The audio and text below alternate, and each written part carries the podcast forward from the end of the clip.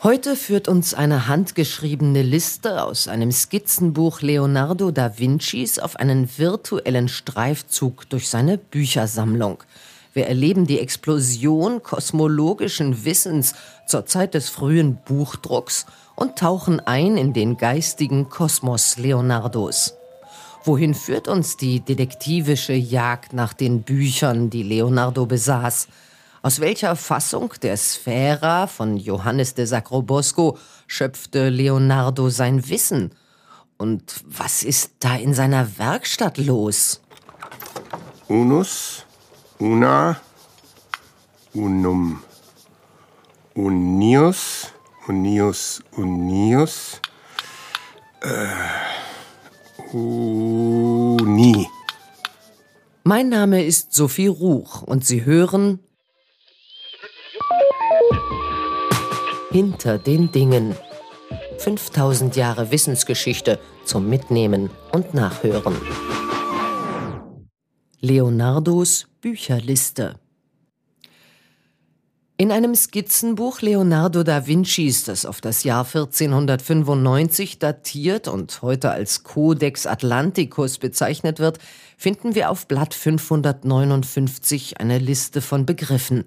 Mit rotem Ocker, sogenanntem Rötel, hat Leonardo dort auf dem etwa DIN A4 großen Papierbogen in Spiegelschrift von rechts nach links einzelne Schlagworte, Namen und Begriffe untereinander in zwei Kolumnen aufgelistet. Sie heben sich deutlich von den durchschimmernden Skizzen und Notizen der Rückseite ab. Der Linkshänder Leonardo schrieb vermutlich so, weil es für ihn am bequemsten war und damit er das Geschriebene nicht mit der Handkante verwischte. Donato, Dabaco, Plinio, Bibia, De Re Militari, Pistole del Filelfo, Spera, Lapidario, Alberto Magno, Dottrinale, Giovanni Mandivilla. E Sopu. Petrarca. Das ist eine von Leonardos Bücherlisten. Sie umfasst Bücher, die Leonardo wahrscheinlich besaß, die er vielleicht gelesen, verliehen oder sich ausgeliehen hat oder die er sich auch nur beschaffen wollte. Die Liste beschreibt einen Teil seiner Bibliotheca Perduta. Also Leonardo, auf den bezieht sich dieser Ausdruck äh, Bibliotheca Perduta, hat eine Bibliothek äh, besessen, wie man rekonstruieren kann aber sie ist heute so nicht mehr vorhanden. Das Interessante ist, man kann sie aus seinen überlieferten Notizen rekonstruieren. Perduta heißt verloren. Sie ist also halb verloren. Die physische Bibliothek ist nicht mehr da, aber wir wissen mehr oder weniger, und das ist ein schwieriges Feld, äh, was diese Bibliothek an Bänden umfasste. Und wir wissen aus Leonardos Aufzeichnung, wir können es rekonstruieren und mutmaßen auch, wie er sie im Verlaufe seines Lebens aufgebaut hat. Also das ist mit anderen Worten eine spannende Herausforderung und deswegen ist das Ganze, das Stichwort Bibliotheca Perduta, eigentlich der Titel so eines Detektivromans, wenn man so will. Ja, wir haben äh, kein äh, Inventar oder keine richtige Bibliografie oder bibliografische Daten der Bücher, die äh, Leonardo gekauft hat in seinem Leben oder, oder für sich eingeholt hat und Teil seiner Bibliothek geworden sind. Wir haben nur seine privaten Notizen. Das sind die sogenannten Bücherlisten von Leonardo und diese privaten Notizen sind meistens von Leonardo selbst geschrieben worden in bestimmte Phasen seines Lebens. Die Bücherlisten führen bunt gemischt mal den Titel des Buches, mal den Autor, mal das Thema des Buches auf. Briefe von Ovid, Petrus de Crescentis, Neue Rhetorik, Erhaltung der Gesundheit, über das ehrliche Vergnügen, Spera. Ich bin Jürgen Renn, ich bin Direktor am Max-Planck-Institut für Wissenschaftsgeschichte und interessiere mich für die Evolution des Wissens in vielen Epochen und bin unglaublich dankbar und froh, äh, mit vielen Kollegen am Institut über diese großen Fragen gemeinsam arbeiten zu dürfen. Und ja, wir beschäftigen uns mit Leonardo, aber wir beschäftigen uns auch mit der Antike und wir beschäftigen uns mit den Ressourcen, die die Wissenschaftsgeschichte auch für unsere gegenwärtigen Herausforderungen bereithält. Und äh, das treibt mich um. Ich bin äh, Matteo Valeriani, ich bin äh, Forschungsgruppenleiter am Max-Planck-Institut für Wissenschaftsgeschichte. Ich bin eben Wissenschafts- und Technologiehistoriker und forsche meistens äh, zur Antike, Spätmittelalter und Frühneuzeit. Ähm, momentan sehr äh, viel zur Entwicklung und Transformation der Kosmologie und der Astronomie äh, zwischen dem 13. und 17. Jahrhundert. Über Chiromantie. Cecco d'Ascoli. Wie sagte das Mitglied der Académie Française Pierre de la Gorce 1920, Sag mir, was du liest, und ich sage dir, wer du bist. Ja, welchen Leonardo hätten Sie gerne?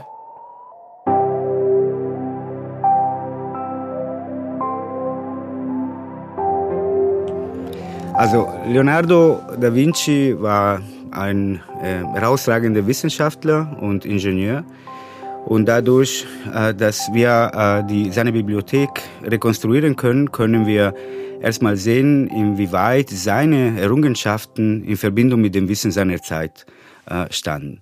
Und was er sonst gelernt hat und im Grunde genommen damit aber auch etwas gegen die Idee des äh, Genies gehen und äh, zeigen stattdessen in dem Fluss der äh, historischen äh, Evolution des Wissens, wie Leonardo auch erklärbar ist, äh, trotz seiner wunderbaren Errungenschaften, aber im Rahmen des Wissens der Zeit. Und äh, durch die Bibliothek natürlich können wir auch äh, viel mehr sein äh, Profil, so auf, auf seine Biografie, intellektuelle Biografie hineingehen und viel besser sie untersuchen. Es ist auch die Zeit, in der es überhaupt erst möglich wird, Bibliotheken in einem modernen Sinne, also mit gedruckten Büchern äh, zusammenzustellen. Und was eben auch an Leonardos Bibliothek faszinierend ist, es ist eine der frühesten Privatbibliotheken überhaupt. Denn äh, Leonardo war ja kein, äh, kein Fürst, kein Bischof, kein Papst, der äh, sozusagen eine Institution repräsentierte, sondern er war letztlich ein Privatmann. Und eigentlich erst die äh, Verbreitung von Büchern und auch die Zugänglichkeit durch den Buchdruck macht es überhaupt möglich, so eine Privatbibliothek zusammenzustellen. Die Rekonstruktion von Da Vincis Bibliothek ist kein neues Unterfangen. Schon seit dem 19. Jahrhundert arbeiten Wissenschaftlerinnen und Wissenschaftler daran, die Bibliothek virtuell zusammenzutragen. In den vergangenen Jahrzehnten haben verschiedene Ausstellungsprojekte der Büchersammlung zu materieller Präsenz verholfen und zeigen, welche Bücher Leonardo hatte. Natürlich immer unter der Voraussetzung, dass äh, man die Notizen von Leonardo auch äh, korrekt, sagen wir so, interpretiert hat oder in eine äh, nachvollziehbare Weise diese Assoziation zwischen Notizen und Büchern auch erklärbar äh, machen kann. Ähm, und äh, in der jüngsten Zeit sind solche materielle Rekonstruktionen äh, in Florenz, ähm, äh, glaube ich, und in Rom äh, zuletzt unternommen worden. Stanford. Und in Stanford. in Florenz, in Rom und in Stanford unternommen worden. Und neuerdings auch in Berlin unter der Leitung von Jürgen Renn und Matteo Valeriani zusätzlich kuratiert von der Kunsthistorikerin Sabine Hoffmann und dem Wissenschaftshistoriker Antonio Becchi, die sich der Herausforderung gestellt haben, ob es eben möglich ist, ein äh, Leonardo auch hier in Berlin zu finden. Lesen macht mir Spaß. Pirus hat Bücher im Überfluss. In Leonardos verstreuten Aufzeichnungen gibt es insgesamt fünf Seiten, auf denen er Bücher aufgelistet hat. Donatus vom Abacus, Plinius, Bibel über Kriegswissenschaft, Spera, Jean Mandeville, Aesop, Petrarca. Insgesamt finden sich Hinweise auf ca. 200 Werke. Diese sind jedoch nicht immer eindeutig. Abakus ist zum Beispiel eine Einführung in die Grundlagen der Mathematik, vor allem in die Mathematik, die zum Wirtschaften notwendig war. Von solchen Werken gab es damals unzählige. Oder Petrarca, der Dichter, Geschichtsschreiber und Humanist, hat ja mehrere Bücher geschrieben. Aber welches ist hier gemeint? Und manchmal weiß man auch nicht, ist Plinius der Ältere oder Plinius der Jüngere äh, gemeint. Und als wäre das nicht schon Herausforderung genug. Was verbirgt sich hinter Buch mit einer grünen Gamslederhülle? Die Identität dieses Buches lässt sich bisher nicht klären. Aber wer weiß, vielleicht findet jemand in der Zukunft ein Buch mit grüner Gamslederhülle und darin Randnotizen aus der Hand Leonardos und ein weiteres Buch kann der Bibliothek hinzugefügt werden. Armselig ist der Schüler, der seinen Meister nicht übertrifft.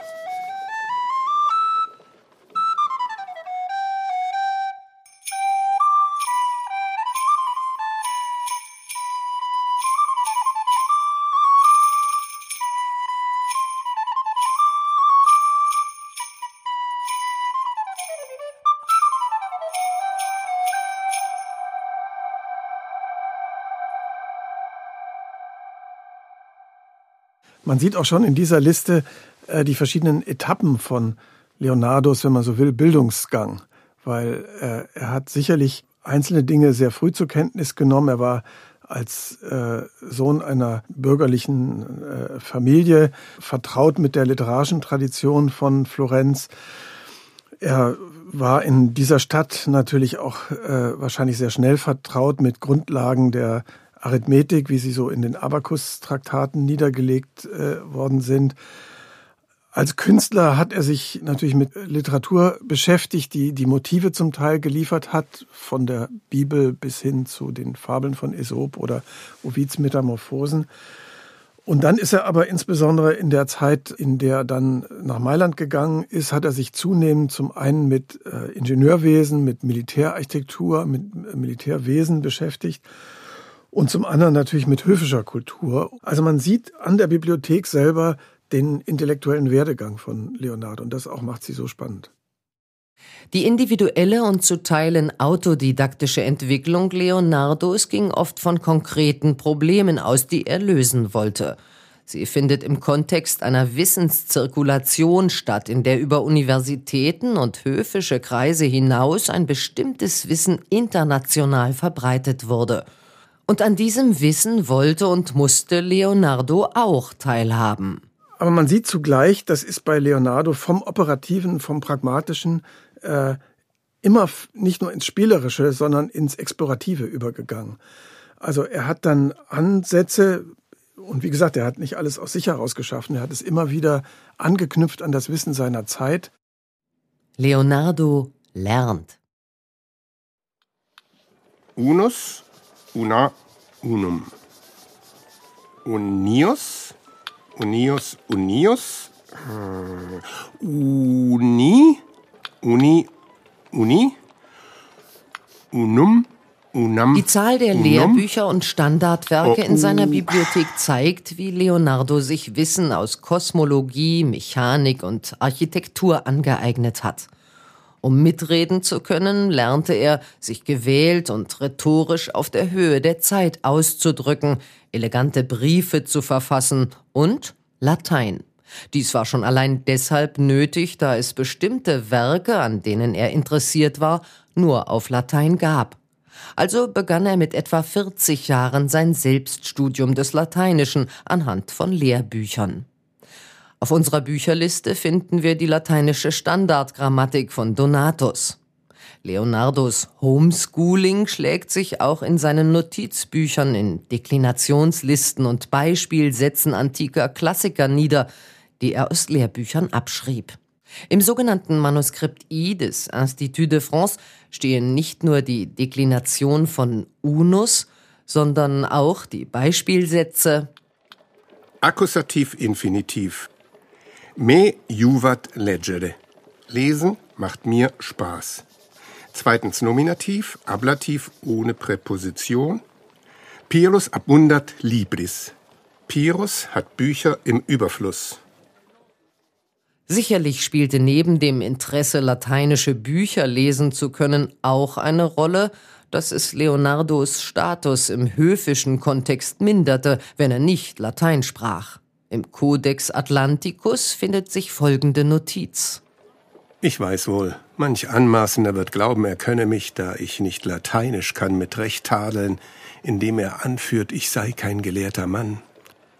Törichte Leute. Allerdings gehörten Sprachen wohl generell nicht unbedingt zu den Stärken des Universalgenies Leonardo.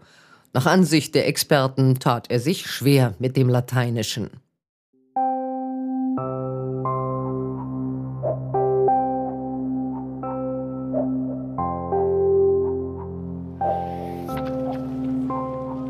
Sphäre mundi compendium felicita incoat. In unserer Bücherliste steht unter anderem der Begriff Spera. An diesem Eintrag können wir exemplarisch nachvollziehen, was für ein Kosmos an Wissen und an Wissensbewegungen sich hinter einer solchen unscheinbaren und etwas kryptischen Notiz auftut.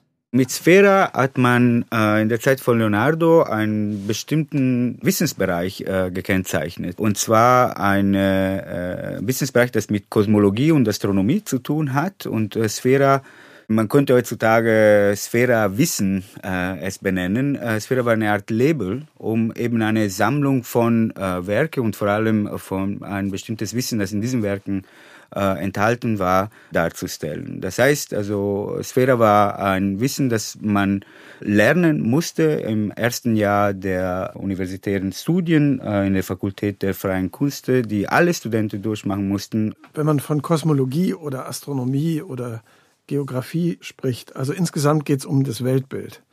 Und viele meinen ja noch, damals hätte man gedacht, die Erde sei noch eine Scheibe, bis Kolumbus kam und so. So war das eben nicht, sondern das vorherrschende Weltbild und eben ein sehr verbreitetes Weltbild war das einer äh, geozentrischen Welt, also die Erde als eine Kugel im Zentrum, darüber das Firmament und am Firmament bewegen sich Sonne, Mond und Planeten.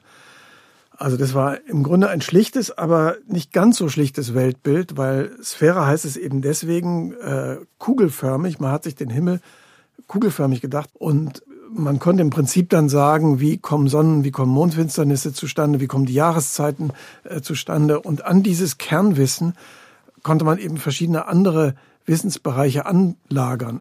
Ich glaube, man kann die Zeit nicht verstehen, ohne zu wissen, dass über Jahrhunderte, und das war ja ein Bestseller, die Sphäre, alle dieses Wissen im Hinterkopf hatten. So bezeugen's abermals die Schifffahrten, denn wenn man auf dem Meer ausfähret von einer Stadt, so siehet der, welcher oben im Mastbaum ist, eine Stadt viel eher und länger als der so im Schiff steht, weil zwischen seinen Augen und der Stadt das Wasser liegt, welches den obersten, der im Mastbaum ist, weil er höher steht, nicht irren kann, hergegen aber dem untersten im Schiff wegen des Wassers runde, so als ein Berg zwischen seinen Augen und der Stadt dazwischen und erhoben liegt, verursacht, dass er die Stadt und Land gar nicht sehen kann. Das war ein Ausschnitt aus dem Tractatus de Sphera Mundi von Johannes de Sacrobosco in der deutschsprachigen Variante von Johann Georg Triegler aus dem Jahr 1622. Wenn zu Leonardos Zeiten der Begriff Sphära fiel, meinte man damit fast immer einen besonderen Text, und zwar den Tractatus de Sphära von Johannes de Sacrobosco.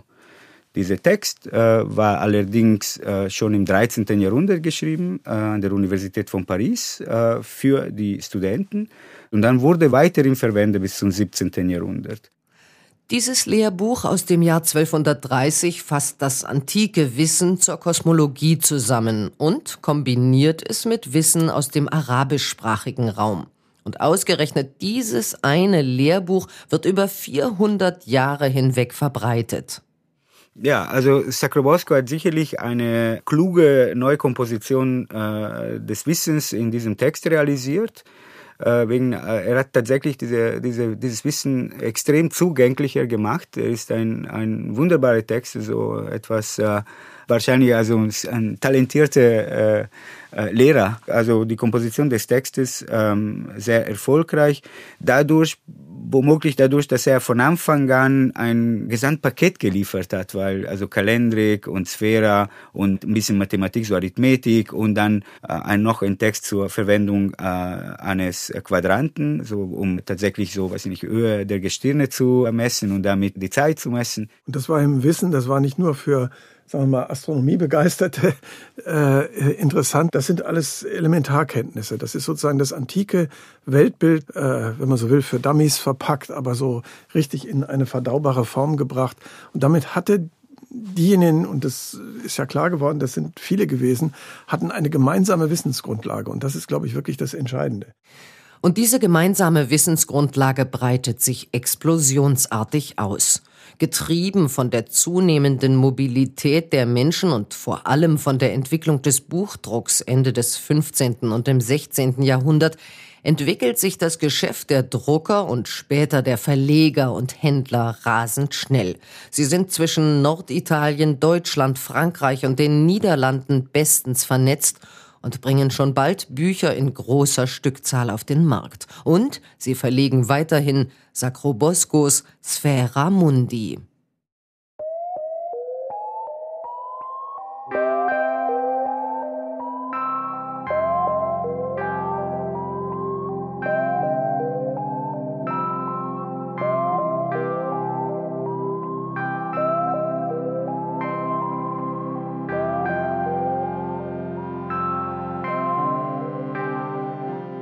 Die Verbreitung des Buchdruckes also hat äh, natürlich viele Konsequenzen gehabt und im lange Sicht äh, glaube ich auch wie viele andere Wissenschaftshistoriker, dass eine der Grundlagen, eine der grundlegenden Aspekte ist, um auch die Entstehung der modernen Wissenschaft zu erklären historisch. Aber die allererste äh, Konsequenz äh, dieser äh, neue Technologie war die eine radikal zunehmende Verbreitung des mittelalterlichen Wissens. Es wurde erstmal nicht neues Wissen damit verbreitet. Man muss nicht äh, die Verknüpfung machen zwischen äh, der Advent dieser neuen Technologie, der Verbreitung dieser neuen Technologie und gleichzeitig sofort äh, von neuem Wissen, von neuem wissenschaftlichem Wissen. Das hat erstmal gedauert. Sphäre mundi compendium felicita inquat. Novicis adolescentibus ad astronomicam. Leonardo partizipiert also an diesem gesamteuropäischen Wissensbestand zur Kosmologie. Er wird in seinem Bestreben, sich das Wissen seiner Zeit anzueignen, beflügelt durch den Buchdruck.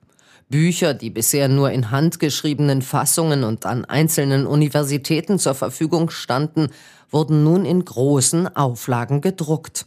Das Wissen wurde allgemein zugänglich gemacht. Und Leonardo, der Künstler, Erfinder, Techniker etc., wird Teil einer Wissenscommunity von Lesenden. Jetzt könnte man meinen, dass es klar ist, welches Buch sich hinter seiner Notiz Spera verbirgt. Die Sphera Mundi von Sacrobosco wahrscheinlich in einer Druckausgabe. Fall gelöst? Mitnichten. Du pflügst das Land, ich sähe den Acker. Die detektivische Arbeit, die Notiz Spera mit einem konkreten Buch zu verbinden, nimmt hier erst richtig Fahrt auf. Das Sphära-Traktat von Sacrobosco ist ein kosmologischer Text, der enorm in Bewegung ist und der sich mit jeder Ausgabe verändert. Legt man heute mehrere Sacrobosco-Ausgaben allein aus dem späten 15. und 16. Jahrhundert nebeneinander, so kommt man nicht auf die Idee, dass es sich dabei um ein und dasselbe Buch handelt, so unterschiedlich sind sie. Heutzutage gleicht die sechste Auflage eines Lehrbuchs bis auf kleine Änderungen seiner ersten Auflage. Zu Leonardos Zeiten veränderten die Buchdrucker, Verleger und Herausgeber den Text auf vielfältige Weise. Als Editoren kommentierten und bebilderten sie den Text, schrieben ihn um und kombinierten ihn sogar mit Texten anderer Autoren. Deshalb gibt es auch keine zwei identischen Sacrobosco-Editionen. Ja, also es, es, gibt tatsächlich eine Reihe von Varianten, wie man mit dem Text äh, umgegangen ist. Also das erste war äh, den Text zu nehmen, äh, den zu segmentieren, äh, atomisieren sozusagen und in äh, unter Absätze und Absatz per Absatz einfach kommentieren. Manchmal auch sehr, sehr lang. Und man, das wird auch widerspiegelt in dem Layout dieser Bücher die äh, sehr reich sind. Man sieht so einen Text mit einem bestimmten, gedruckt in einer bestimmten Größe, so eine kleine Portion von einem Text und dann rundherum den Kommentar, der sich direkt auf diesen Absatz bezieht. Das Buch wurde außerdem dadurch verändert, dass Wissen in Form von Texten anderer Autoren angelagert wurde, also durch die Hinzufügung von weiteren Texten äh, dazu, die bestimmte Themen vertiefen, die im Sacrobosco vielleicht kurz behandelt werden und dann sind diese Themen aus irgendeinem Grund für wichtiger gehalten worden und dann werden entstehen neue Texte oder, oder man sucht Texte aus der Vergangenheit vielmehr in der ersten Zeit, die, die bestimmte Themen vertiefen und werden so hinzugefügt. Sacrobosco beschreibt etwa die Klimazonen des Erdballs. Also wird in einer Ausgabe vom Herausgeber ein Text über die medizinische Wirkung des Klimas auf den menschlichen Körper ergänzt. Auch gibt der Text Anleitungen zur Positionsbestimmung anhand der Gestirne.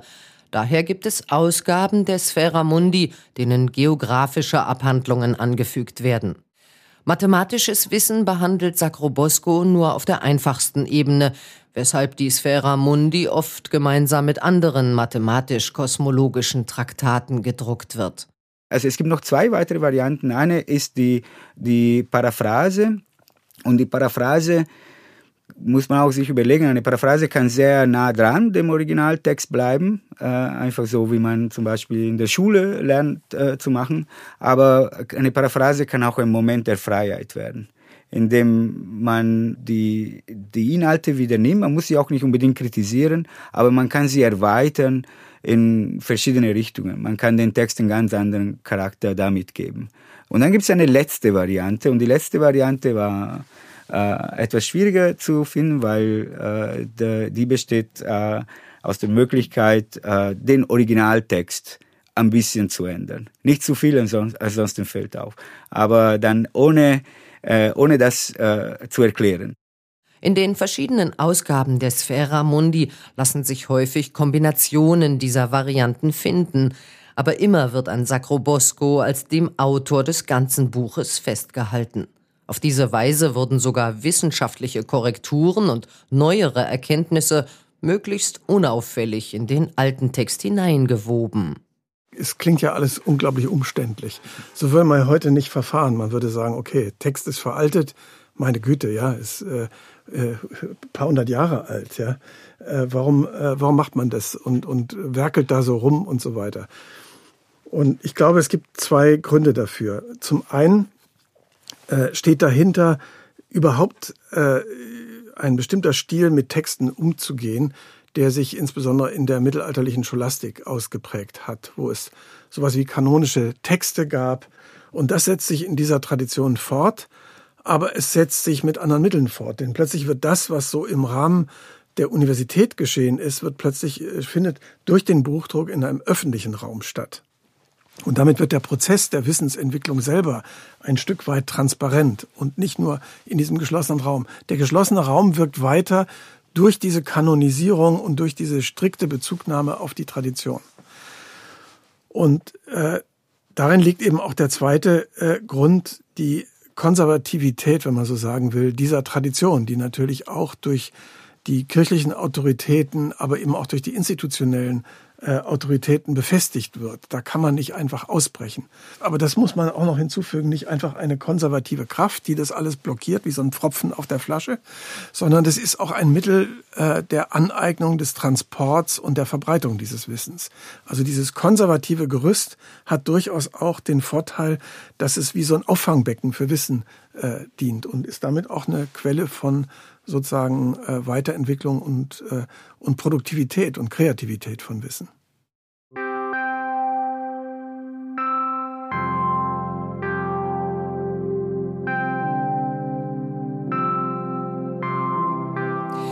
Die zu Leonardos Lebzeiten stattfindende Explosion des kosmologischen Wissens können wir erahnen, wenn wir die schiere Anzahl der Sphära-Texte betrachten. Pyrrhus hat Bücher im Überfluss. Wir haben die handgeschriebene Traktate, die, wir noch, die noch erhalten sind, also Manuskripte, und dann haben wir die gedruckte äh, Traktate.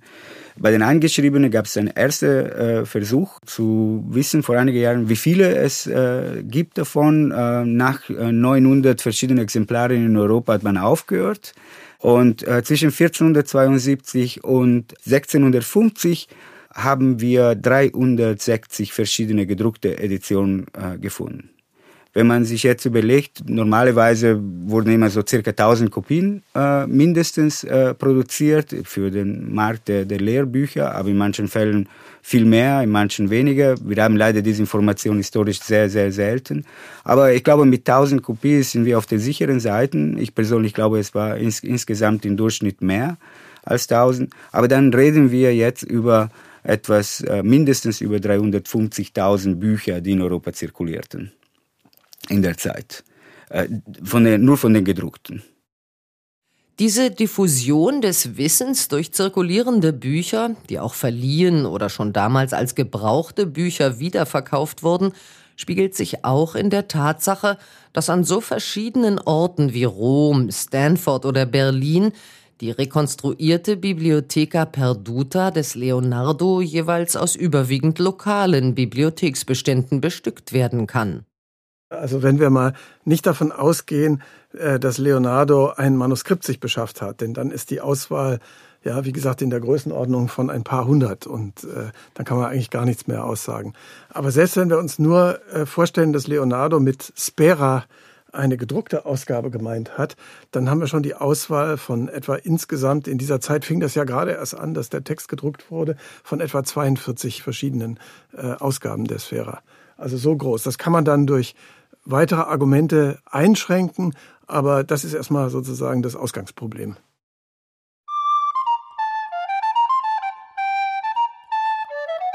Wir machen hier aber einen Zeitsprung. Und überspringen viele einschränkende Argumente, Plausibilitätsabwägungen und Detailrecherchen zu Editoren und Buchhändlern.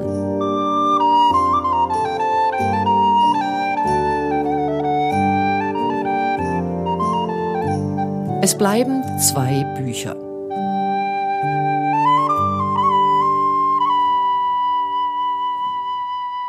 Eines fällt in die Kategorie, in der zum ursprünglichen Sacrobosco-Text weitere Traktate hinzugefügt sind. Es ist die Spera des venezianischen Druckers Ottaviano Scotus, die 1490 gedruckt wurde. Dem Originaltext von Sacrobosco sind Abhandlungen von zwei Wissenschaftlern aus dem 15. Jahrhundert beigefügt, die damals zu den brillantesten Astronomen gehörten. Georg von Peuerbach und Johannes Regiomontanus. Scotus Text enthält Sacrobosco, äh, erstmal komplett unkommentiert, so wie es war, äh, bebildert, äh, schon paginiert, äh, sehr zugänglich auch nur zum Lesen. Und dann darüber hinaus kommen zwei weitere Texte dazu zum Band und diese Texte vertiefen eher das Thema, ein typisch mathematisch-astronomisches äh, Thema der Zeit, äh, das zunehmend wichtiger wird. Wie berechnet man die Position der Planeten? Wie kann man sie voraussagen? Oder ja, wie funktionieren die Planetenbahnen aus einer eher mathematischeren Perspektive? In Sacrobosco wird erklärt, in welche Richtung sie gehen oder ob sie langsam oder schnell sind, aber darüber hinaus gibt es keinen Ansatz der Quantifizierung. Wenn man ein bisschen präzise äh, sein will, wie wir das kennen aus der Astronomie, dann muss man natürlich diesen Ansatz weiter äh, vertiefen und das wird gemacht durch die Hinzufügung von diesen zwei äh, Texte von äh, Peuerbach und Regiomontanus. Das zweite Buch, das von den 42 möglichen noch in Frage kommt, fällt in die Kategorie der Paraphrasen der Sphera Mundi. Der Text wurde 1435 von dem Seidenhändler Gregorio Dati verfasst und ist in gedruckter Fassung 1475 posthum erschienen. Grob dem Aufbau des ursprünglichen Traktats folgend, dichtete Dati den Text in Versform neu. Äh, der ist, äh, hat eher einen poetischen Charakter, ist in Reimen geschrieben worden und kommt einem, wenn man den sich so anschaut, aus heutiger Sicht eher wie ein Laientext. Äh, Also in Englisch würde man sagen Science for Poets, ja, so eine ganz äh, äh, sehr einfache Einführung, fast naiv vor, aber schön, schön illustriert, schön in Reimen geschrieben.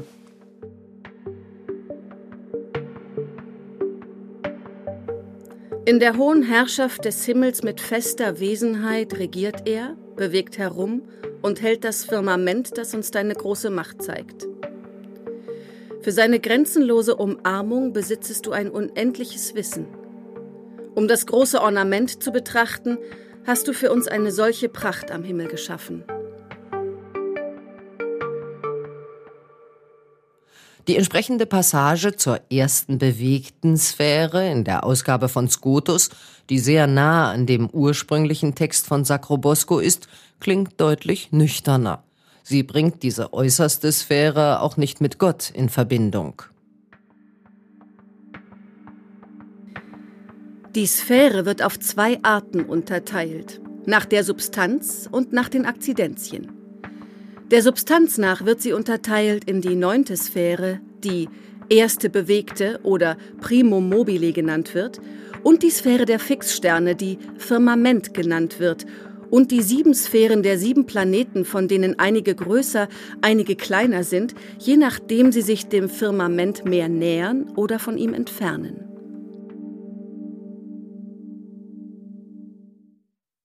So, und jetzt kann man sich überlegen, äh, was passt eigentlich besser zu Leonardo? Dieser avancierte, äh, technischere Text, der schon in die Richtung einer spezialisierten modernen Astronomie gibt. Oder der Text, der äh, literarisch äh, sozusagen und, und äh, auch künstlerisch wahrscheinlich anspruchsvoller war, aber in, im wissenschaftlichen Gehalt einfach sehr viel äh, naiver und im Grunde noch eine vergangene Zeit repräsentierte, wo der Kosmos so als ein äh, holistisches Ganzes, als ein, ein mit christlicher äh, Symbolik, kosmologischer Bedeutung, äh, sinnhaft aufgeladenes Gebilde war, das dann auch ausgreift in Astrologie, Medizin und so weiter. Ja, welchen Leonardo hätten Sie gerne am liebsten? Ja, den literarischen, künstlerischen Leonardo oder den, den forschenden, nach vorne strebenden Leonardo? Und äh, ich würde sagen, schon in dieser Ambivalenz liegt ein gewisser Reiz. Die Jäger der verlorenen Bibliothek Leonardos haben bislang das Buch von Dati hinter der Notiz Spera vermutet, in das viel geografisches Wissen eingeflochten ist, nützlich für einen international reisenden Seidenhändler zwischen den zwei äh, Möglichkeiten, eine, die andere Historiker vorgeschlagen haben, und zwar das Buch von Dati und, und die andere Möglichkeit, äh, das äh, Buch äh, von Scotus in Venedig in 1490 gedruckt, haben wir uns für das Buch von Scotus entschieden, weil wir glauben, dass äh, das Buch viel mehr verbreitet war, dass viel mehr Exemplare davon gedruckt worden sind, dass es zugänglicher war für eine Person, die gerade nicht in Venedig äh, wohnte. Die Entscheidung stützt sich auf die Verfügbarkeit der Ausgabe, aber auch auf den Aspekt des lernenden Leonardo. Mit der Scotus-Ausgabe konturieren wir einen Leonardo, der darum bemüht ist, sich das kollektive kosmopolitische Wissen seiner Zeitgenossen anzueignen. Das Lehrbuch für Studienanfänger ergänzt um zwei aktuelle Traktate, die die neuesten astronomischen Erkenntnisse und die Mathematik dazu vermitteln – Darauf fällt die Wahl. Unus una unum unius, uni unum unam unum, o une o una o unum, ab uno ab una ab uno. Verfügbarkeit hat aber auch eine finanzielle Dimension. Leonardo besaß eine für seine Position in der Zeit ungewöhnlich große Privatbibliothek und Bücher waren teuer. Wofür hat Leonardo sein Geld ausgegeben? Also soweit man weiß, war er Vegetarier, also fürs Essen hat er nicht so viel Geld wahrscheinlich ausgegeben. Aber man weiß auch, aus zeitgenössischen Berichten, dass er sich ausgesprochen gut gekleidet hat. Also er wird oft dann vor der Wahl gestanden haben, äh, schaffe ich mir jetzt dieses teure Buch noch an oder lieber den neuen Seidenumhang, um dann auf der nächsten, jetzt hätte ich beinahe gesagt Party, sondern höfischen Empfang dann angemessen zu äh, erscheinen. Also er hat sehr viel Wert auch auf Umgangsformen äh, gelegt und Umgangsformen haben eben die doppelte Seite. Ne? Das ist die äußere Erscheinungsform aber auch der Stoff für die Konversation. Und da brauchte man eben auch die Bücher dafür. Die Scotus-Ausgabe von Sacrobosco Sphera Mundi steht eben auch für Bücher, die zu Studienzwecken in schlichter und kleinformatiger Aufmachung und hoher Auflage produziert wurden. Sie mussten für Studierende erschwinglich sein. Häufig wurden sie nach der Lektüre an die neuen Erstsemester weiterverkauft. Zur damaligen Zeit kaufte man Drucke zunächst als ungebundene Papierstapel.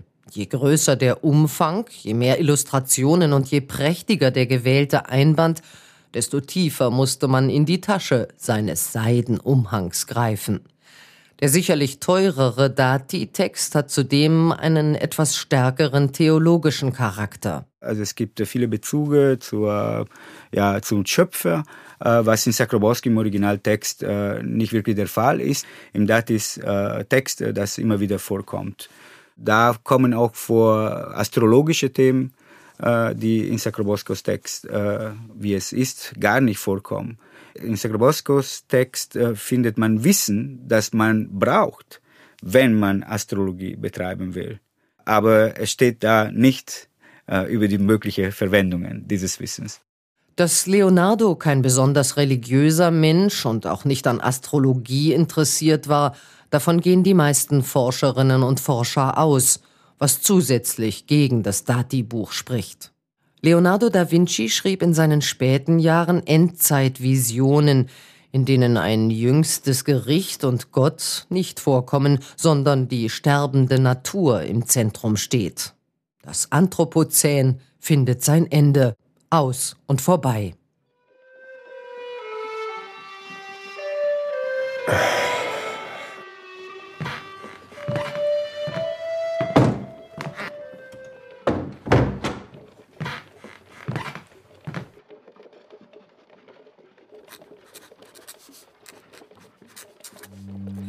Die Flüsse werden ohne ihre Wasser sein. Die fruchtbare Erde wird nicht mehr keimende Äste hervorbringen und keine mit wogendem Korn geschmückten Felder. Alle Tiere werden sterben, da sie kein frisches Gras zum Weiden finden.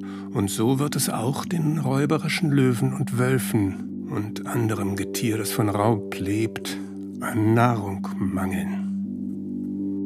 Und die Menschen werden nach vielem Widerstand gezwungen sein, ihr Leben zu lassen. Und das Menschengeschlecht wird aussterben. Und so wird die fruchtbare, früchtetragende Erde verlassen bleiben und wüst, trocken und unfruchtbar, da der Saft des Wassers in ihrem Magen verschlossen ist und die kalte, zarte Luft wird im Element des Feuers vergehen müssen. Und dann wird ihre Oberfläche zu Asche verbrannt bleiben. Und das wird das Ende der irdischen Natur sein. Ich schlage vor, dass wir mal kurz lüften. Hier übrigens, es ist ja, warm und stickig und soll man sowieso machen.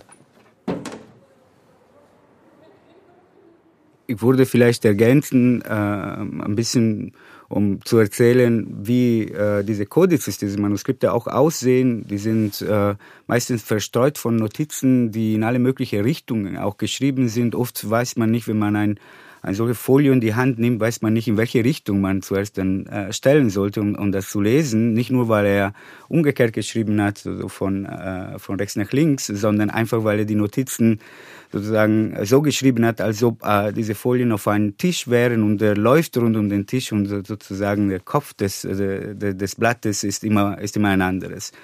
Und, ähm, und dadurch, dass er immer wieder zurück auf bestimmte Themen gekommen ist, sind oft auch die Notizen selber auf einem Folio auch äh, äh, aus verschiedenen Zeiten äh, oft relativ nah dran aneinander, aber nicht unbedingt. Und das macht natürlich äh, das gesamte, gesamte Konvolut der Manuskripte, der Folien, der Notizen oder Kodizes von Leonardo als Block betrachtet äh, ein extrem schwieriger äh, Nachlass äh, zu entziffern. Und, äh, aber auch ein sehr faszinierender, weil man findet immer wieder äh, unglaubliche Ideen da. Und dies sei eine Sammlung ohne Ordnung zusammengestellt aus vielen Papieren, die ich hier kopiert habe, in der Hoffnung, sie an ihren jeweiligen Orten in eine Ordnung zu bringen, die den Gegenständen entspricht, von denen sie handeln. Leonardos Notizen erinnern an äh, heutige Hypertexte. Die Idee von Hypertexten war ja, einen Text nicht nur linear aufzubauen, sondern äh, verschiedene Textelemente, aber auch Bildelemente in ganz verschiedenen offenen Richtungen miteinander zu vernetzen, ein, ein Netzwerk darzustellen. Und eigentlich kann man, wenn man auf Leonardos Notizen schaut, nur sagen, genau das hätte ihm gefehlt. Dann hätte er äh, den ersten Hypertext geschaffen, denn seine Notizen sind so vielfältig verknüpft, wie wir das idealerweise äh, im Netz sehen würden. Das heutige Netz ist ja auch wieder stark diszipliniert auf eine ganz bestimmte Weise. Aber ich glaube, die ursprüngliche Vision des Webs war ja mal ein Web des Wissens zu sein, ein Web, mit dem man ganz verschiedene Wissenselemente zusammenfügen und neu ordnen kann. Und eigentlich ist damit Leonardo mit seinen verstreuten, aber doch zusammenhängenden Notizen geradezu ein Vorbild für das, was aus dem Web als Web des Wissens noch heute werden könnte. Der Berliner Leonardo ist ein Reisender, ein Sammelnder und ein lernender Leonardo. Wenn er sich uns heute so zeigt, dann offenbart sich durch diese Konturierung ein wesenhafter Teil. Unus, una, ein unum. Teil eines Ganzen. Totus, totus, ein totus. Ausschnitt der Person Leonardos, der wir uns nur anhand seiner Kunstwerke, Manuskripte und auch der Bücherlisten annähern können. Selber hat er ja trotz aller Pläne zu Lebzeiten keine Bücher veröffentlicht. Die Berliner Rekonstruktion lässt erkennen, wie sehr Leonardo verankert war in seiner Zeit am Übergang vom 15. zum 16. Jahrhundert, als sich der Wissenshorizont durch den Buchdruck revolutionierte.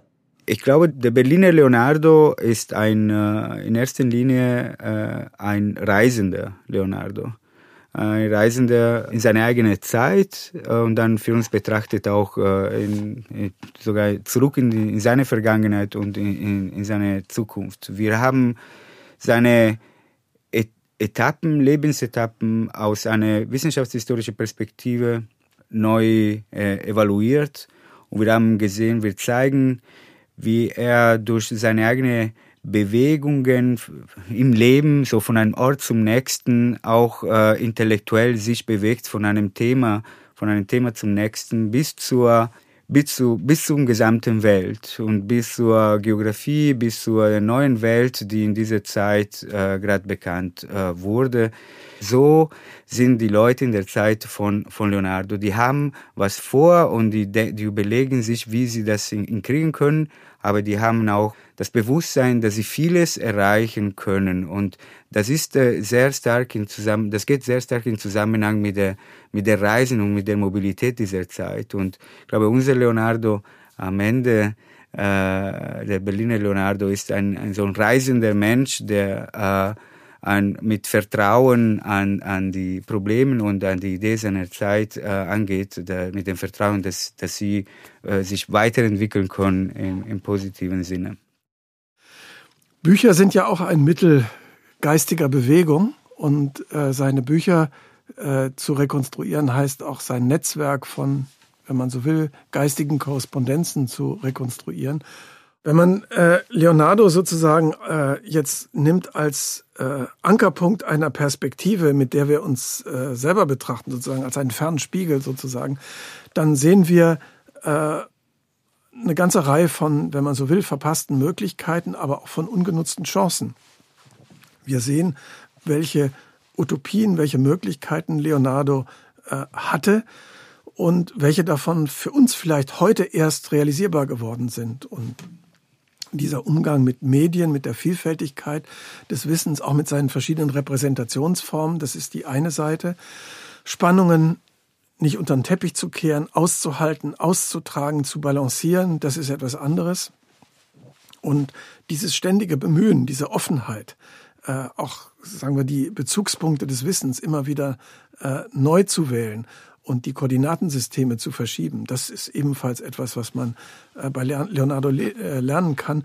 Und wenn man ihn ein bisschen von diesem Podest des einsamen Genies herunterholt und gerade in den Kontext seiner Zeit steht, wie er mit, wie er mit Büchern gearbeitet hat. Nun gut, für die Zeit war das viel, aber äh, jeder, der äh, heute äh, sagt, er hat eine Bibliothek, hat sicher ganz locker mal 50 bis 100 bis 200 Bücher darin. Also sind wir doch in der Hinsicht mit Leonardo vergleichbar. Und wenn wir jetzt den Zugang zum Internet noch äh, dazu nehmen, allemal haben wir mehr Zugriff auf Wissen als er.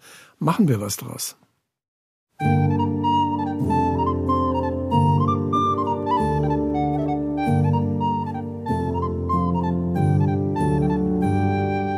Wir danken Matteo Valeriani und Jürgen Renn für den Einblick in Leonardos verlorene Bibliothek und überlassen, wie es sich gehört, die letzten Worte Leonardo da Vinci. Sie stammen aus dem Codex Arundel. Leonardo demonstriert hier verschiedene Geometrieübungen zur Transformation sowie zur Längen- und Breitenbestimmung von unterschiedlichen Rechtecken. Aber auch dies bringt er nicht zu Ende, denn ach, hören Sie einfach selbst. Diese markierte Liste mit ihren Teilungen und Buchstaben vereint in sich die Werte dieser vier verschiedenen Parallelogramme N, M, O, P.